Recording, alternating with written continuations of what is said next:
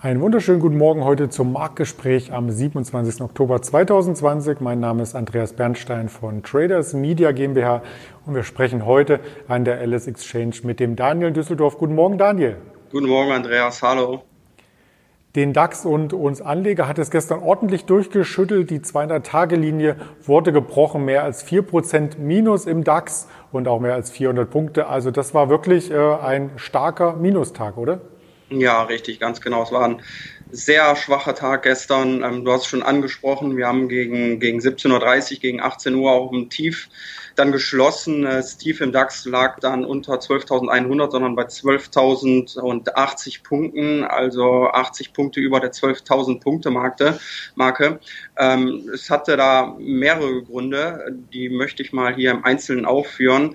Ähm, zum einen haben wir natürlich neue Infektionszahlen, die Höhepunkte erreicht haben, nicht nur in Deutschland die Marke von 11.000 Fällen überschritten, sondern auch im europäischen Ausland. In Frankreich sind sogar über 50.000 Fälle äh, registriert worden. Das hat natürlich auch getrübt, aber dann ähm, hatten wir auch noch einen ganz besonderen Fall, dass ein DAX-Konzern, großer, die SAP, ähm, über 20 Prozent im Tagesverlauf verloren hat und allein die SAP hat, ähm, weil es ein Index-Schwergewicht ist im DAX, äh, für knappe 300 Punkte Marktrutsch gesorgt. Also von daher, wenn man die rausrechnen äh, möchte, dann waren wir nicht ganz so schwach, wie es aussieht auf dem Papier, aber die Vorzeichen waren äh, insgesamt doch äh, sehr, sehr, sehr schwach. Die SAP hat ein Gewicht im DAX von 11,75 Prozent. Und wenn man sich gestern quasi den Kursrutsch hier anschaut, den wir auch intraday noch einmal eingeblendet haben, beziehungsweise über mehrere Monate hinweg, und man sieht den intraday-Kursrutsch gestern, äh, so muss man vermerken, dass das Unternehmen sich gestern um eine Marktkapitalisierung von 31 Milliarden Euro gebracht hat. Waren denn die Zahlen wirklich so schlecht? Ähm, ja, das also sind auch mehrere Sachen, die da reinspielen. Also zum einen ist bei der SAP so, das dritte Quartal ist ähm, nicht ganz so gut gelaufen. Äh, die Zahlen sind nicht so gut gewesen wie ursprünglich erwartet. Ähm, und was vor allen Dingen da für den, für den, ähm, für den großen, starken Kursverlust gesorgt hat, war einfach der Ausblick auf die Zukunft. Wir haben es ja in den letzten Wochen und Monaten immer mal wieder angesprochen, auch hier. Ähm, bisher ist das Geld immer in die Technologieunternehmen geflossen, so auch in die SAP. Die wurden halt mit Vorschusslorbeeren ähm, gesegnet und jetzt hat man gesehen, ja, auch Corona geht nicht spurlos an so großen Konzernen aus dem Technologiebereich vorbei.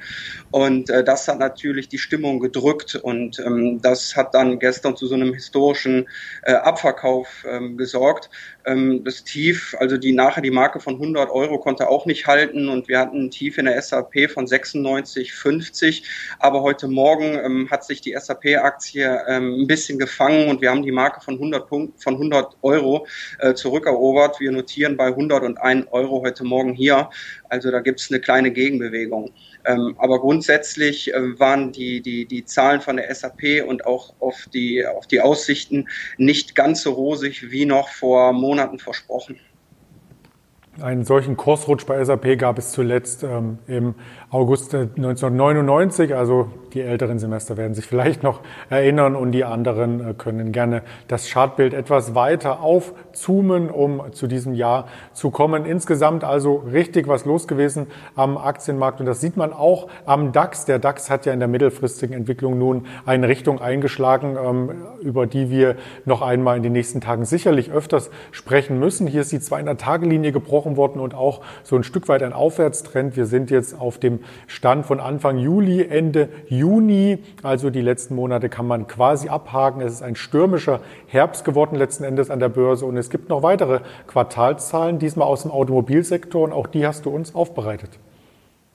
Genau, also nicht nur aus dem, aus, direkt aus dem Automobilsektor, also nicht von Autoherstellern, sondern von Zulieferern. Dann ist zum einen die Covestro, die auch äh, eine wichtige Kundengruppe ist, davon der Automobilbereich.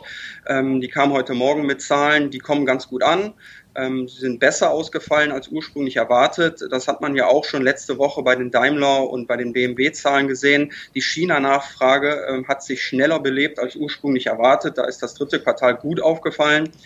Ähm, und auch der CEO von Covestro hat sich zu Wort gemeldet und die Erholung läuft dynamischer als ursprünglich angenommen und der blickt mit äh, Zuversicht aufs vierte Quartal. Also das sind sehr positive Zeichen für die ganze Branche, für den Automobilbereich und für die Zulieferbetriebe. Ähm, man konnte auch das, das schreckliche erste Halbjahr ein bisschen hinter sich lassen, auch ähm, im Hinblick auf den Free Cash Flow. Der soll auf das gesamte Jahr 300 Millionen Euro jetzt betragen und das ist eine ganz wichtige Kennziffer auch für die Covestro-Aktionäre, weil diese Free Cashflow Basis ist für die Dividendenzahlung, für die zukünftigen. Äh, die Covestro war gestern im, im, im schwachen Markt im Tief bei 42,30 Euro und heute Morgen äh, sehen wir Kurse von über 43, ähm, wird mit 43,10 Euro umgesetzt hier heute Morgen bei uns an der LSX. Das klingt gut für die Covestro und in diesem Zusammenhang hat auch noch ein weiteres Unternehmen überraschend Zahlen gemeldet. Die standen noch gar nicht auf dem Terminkalender, doch kamen nun mit äh, guten Zahlen raus und die Rede ist von Scheffler.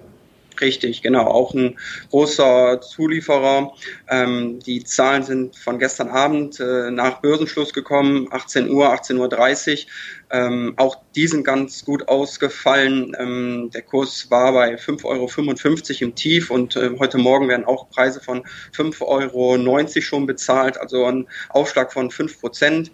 Ähm, auch da ähm, kommt man aus den roten Zahlen erstmal raus. Man hat auch von der Entwicklung im dritten Quartal ähm, aus China profitiert, ähm, von den guten Absatzzahlen und der, der, der Free Cash Flow ist auch bei der Scheffler äh, positiv und beträgt im dritten Quartal 333 Millionen.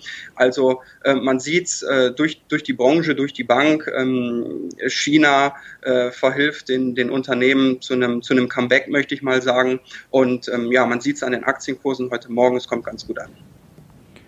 Klaus Rosenfeld, der Chef von Scheffler, hat ja auch äh, gesagt, äh, die Talsohle ist durchschritten und der Tiefpunkt ist erreicht. Man hat im September sich noch einmal ein frisches Kapital genehmigen lassen. Das dürfte aber ausreichen, um aus der Corona-Krise herauszukommen, wenn man seinen Worten glaubt. Und der Aktienkurs, wie du schon äh, sagtest, sieht heute vorbörslich auch ganz gut aus. Das heißt heute Gegenbewegung?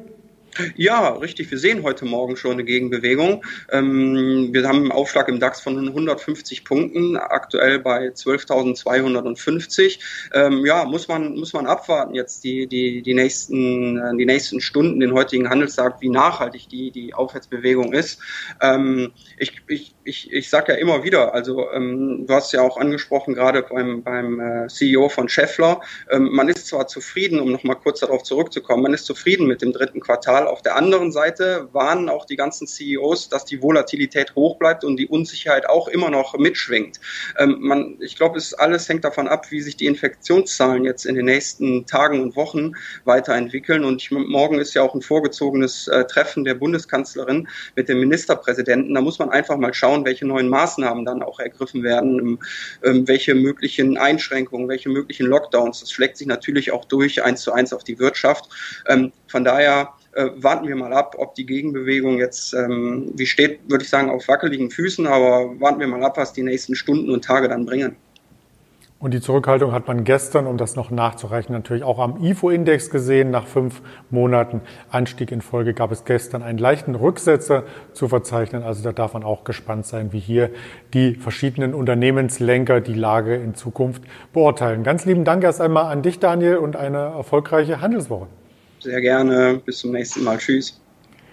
Und gerne hören wir uns morgen früh auch wieder zum Marktgespräch mit der LS Exchange und einem Händler.